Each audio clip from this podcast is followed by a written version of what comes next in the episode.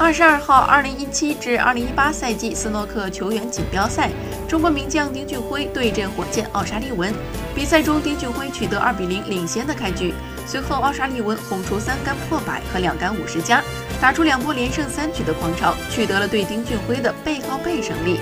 淘汰丁俊晖，率先挺进四强。赛后，奥沙利文说道：“下一轮比赛，我肯定还会把它当成表演赛来打。”登场之后就先是一波猛烈的进攻，然后看看会发生什么。对我来说，打斯诺克的关键现在就是找到享受它的方法，激励自己，然后在比赛中能够创造一些火花。